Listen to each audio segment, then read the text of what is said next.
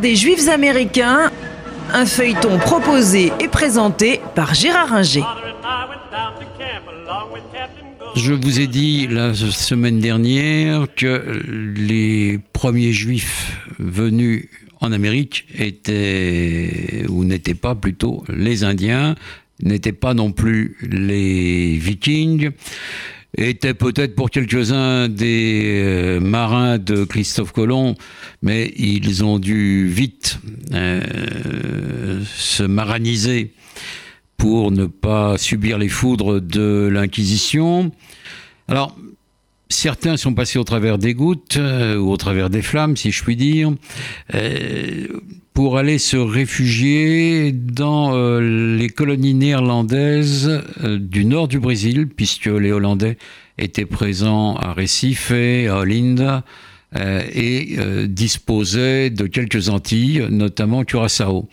Et on sait que les Néerlandais, pour la plupart d'entre eux, acceptaient facilement euh, la présence des juifs et dans euh, ces colonies, les premiers juifs espagnols et euh, portugais ont pu vivre librement pour pratiquer leur religion. On trouve encore d'ailleurs aujourd'hui à Curaçao une colonie, une île qui est toujours sous autorité néerlandaise une très belle synagogue qui est un peu postérieure, qui date de la fin du XVIIe et du début du XVIIIe siècle, mais qui montre que dans les territoires sous contrôle néerlandais, euh, les juifs étaient parfaitement amis et pouvaient librement exercer euh, leur culte. Le problème qui se pose pour euh, certains de ces juifs qui vivaient du côté de Recife et, d'Olinda, c'est que les Portugais conquièrent ces terres du nord du Brésil, ce qui conduit les juifs séfarades qui vivent là à s'exiler. Alors certains vont vers les Antilles néerlandaises, mais d'autres partent vers euh, l'Amérique du Nord où sont installées euh, des colonies britanniques. Et donc, en Amérique du Nord, sur le territoire des futurs États-Unis, ce sont des séfarades qui euh, vont représenter euh, la communauté juive. Il n'y a pas au début, il n'y a pas d'Ashkénaz. Et euh, les seuls juifs qu'on trouve dans les 13 colonies installées par les Britanniques le long de la côte atlantique, du New Hampshire et du Vermont jusqu'à la Caroline du Sud, sont des juifs séfarades.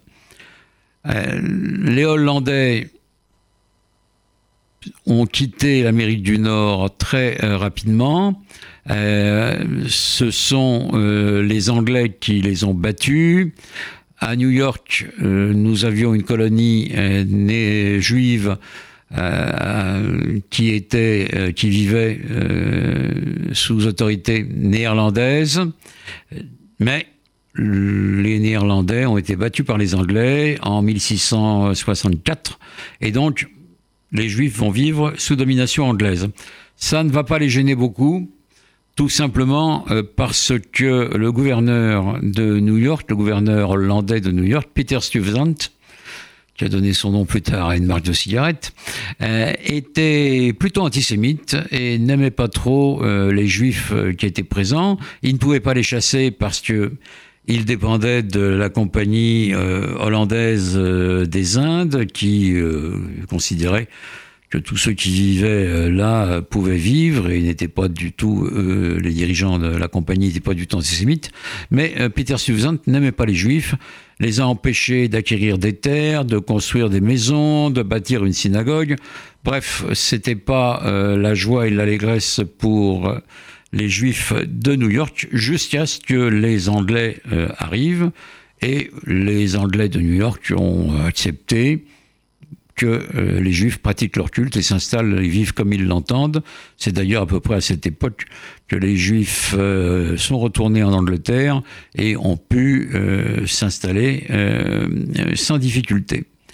Alors, ces Juifs dans les colonies anglaises, combien sont-ils? Bah, Ils sont à la veille de la révolution américaine, à, la veille du soulèvement de l'indépendance, en 1776, ils sont 2500. C'est pas grand-chose, c'est pas énorme par rapport à 13 colonies qui regroupent quand même quelques millions d'habitants, mais c'est une présence déjà ancienne.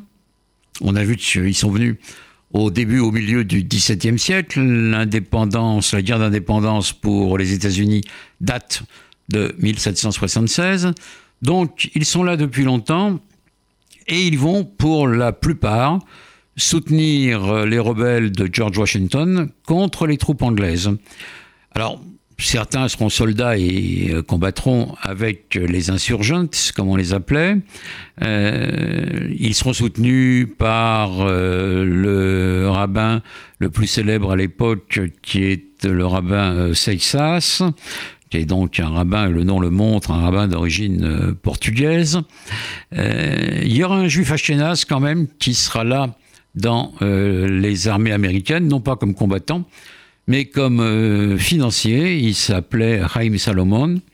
Euh, et euh, ce juif polonais va aider George Washington à financer la guerre, et George Washington lui sera très reconnaissant de cela. Au moment de la fin de la guerre, en 1783, quand les Anglais reconnaissent par le traité de Paris reconnaissent euh, l'indépendance des colonies, les juifs vont être euh, parfaitement libres de pratiquer leur culte, d'être des citoyens américains comme les autres, puisque la Constitution américaine prévoit la liberté du culte. Alors, ce que je dis est vrai au niveau fédéral, c'est moins vrai au niveau des États, des États fédérés, des 13 colonies, car certaines vont continuer tout au long du 19e siècle, plus ou moins, à imposer des restrictions aux Juifs. Ce sera le cas euh, de trois colonies, le Maryland, terre de Marie, donc colonie catholique, qui ne lèvera les dernières restrictions aux Juifs qu'en 1825, la Caroline du Nord, terre protestante, euh, pas favorable aux juifs, qui l'élèvera que euh, dans les années 1860. Et le dernier État à lever les dernières restrictions pour les juifs, euh, ce sera le New Hampshire, en, territoire de la Nouvelle-Angleterre, État puritain, qui lui ne lèvera les dernières restrictions qu'en 1874, c'est-à-dire pratiquement un siècle après l'indépendance des États-Unis. Mais globalement, aux États-Unis, les Juifs sont libres euh, de par la Constitution, donc avant même les Juifs de France qui ne seront pleinement citoyens qu'en 1791, euh, au moment de la Révolution. Alors, que vont devenir ces Juifs? 2500, je vous l'ai dit, euh, au moment de l'indépendance. Comment vont-ils se développer tout au long du 19e siècle? C'est ce que nous allons voir bientôt.